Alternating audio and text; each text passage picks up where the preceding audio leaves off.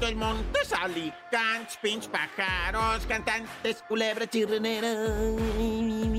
Oye, pues ya prácticamente estamos entrandito, entrandito en septiembre, que se va como agua, luego octubre, noviembre y diciembre. Navidad, Navidad, venga Navidad. Órale, órale, no puede ser que ya estamos entrandito en septiembre y no han puesto todavía el arbolito. ¿Qué pues, hombre? Qué falta de espíritu navideño,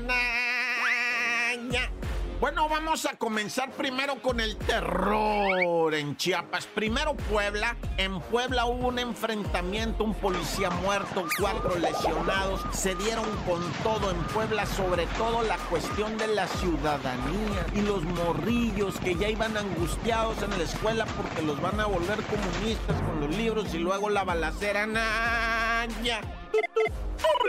El terror en Chiapas. Enfrentamiento entre grupos criminales dejó al menos seis muertos en lo que viene siendo Chico Mozuelos y Tepec. Fíjate que allá en Chico, ¿verdad? Emboscaron una camionetona, una trocona de estas negras muy de moda, cuatro puertos, caja amplia, llanta de 17 pulgadas, ¿verdad? Gruesona, está bien, pero bueno, por la balaseada. Y eso no es lo malo, sino que dentro venían pasajeros, venía llena de gente, corrieron para todos lados, unos quedaron asesinados en los matorrales aledaños, ¿verdad? Otros mero adentro de la camioneta que ya no alcanzaron a salir y más muchos tirados a los alrededores, ¿verdad?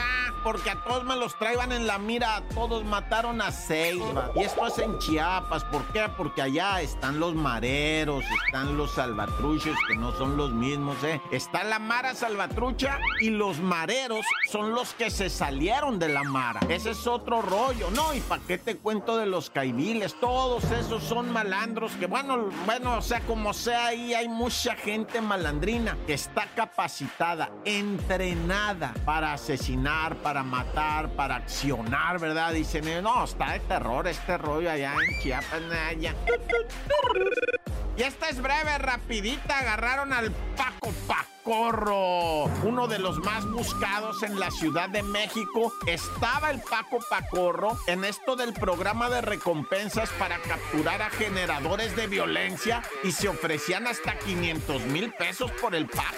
Que seguramente si el Paco se entera que tú lo pusiste por 500 mil pesos, te va a perseguir y no te van a alcanzar los 500 mil pesos más que ni para el Uber que te va a traer fugado todo el día. No, está loco. Neta, un malandro de estos que se entera que fuiste tú.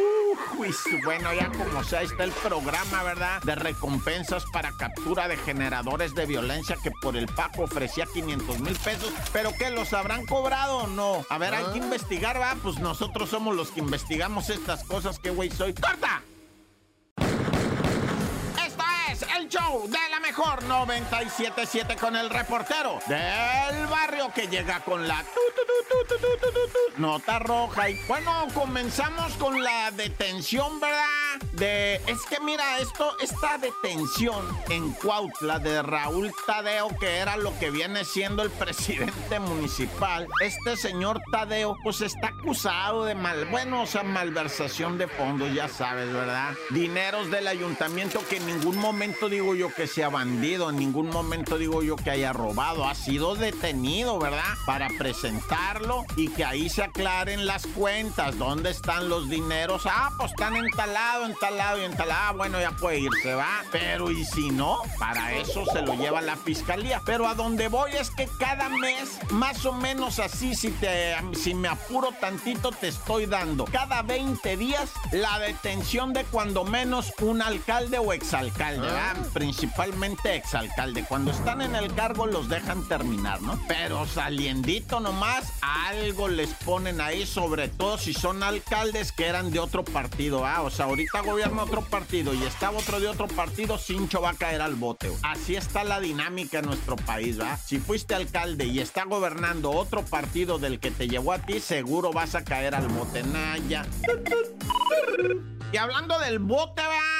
Detuvieron a un británico por tentativa de feminicidio. Le puso una golpiza a su pareja mexicana, ella, la pareja, ¿verdad? El vato, bueno, conocido como el Morris, ¿verdad? Este Morris eh, se dio a la fuga a Morelos. Primero, claro, ah, le dio una vida mala a la muchacha con la que estaba cantoneando, pero el vato como tenía fe... Mira, es que muchos de estos, voy a decir algo, a lo mejor me regañan, va, por decir esto, pero hay extranjeros que por su tez blanca, por su capacidad económica, ¿Ah? se sienten superiores a otras personas que tienen otro color de piel, otra estatura, otra estatura económica, ¿verdad? Y pues esta raza que viene de otros países con su blancura, con su dinero, con su prepotencia. No todos, pues, raza, no todos. No van a empezar a decir, yo tengo un marido blanco, alto, guapo, hermoso que viene de España y me trata muy bonito. Ah, no, no estoy hablando de eso. Estoy hablando de los que vienen, que traen esa intención de sentirse amos y patrones de ellos, nada más de ellos. De los buenos, no. De los que han llegado a construir a este país y levantarlo y educar y participar e involucrarse de ellos, no estoy hablando. Estoy hablando de los malos como el Morris, que vino y que porque él se creía que le pagaba los frijoles a alguien, tiene derecho a cachetear,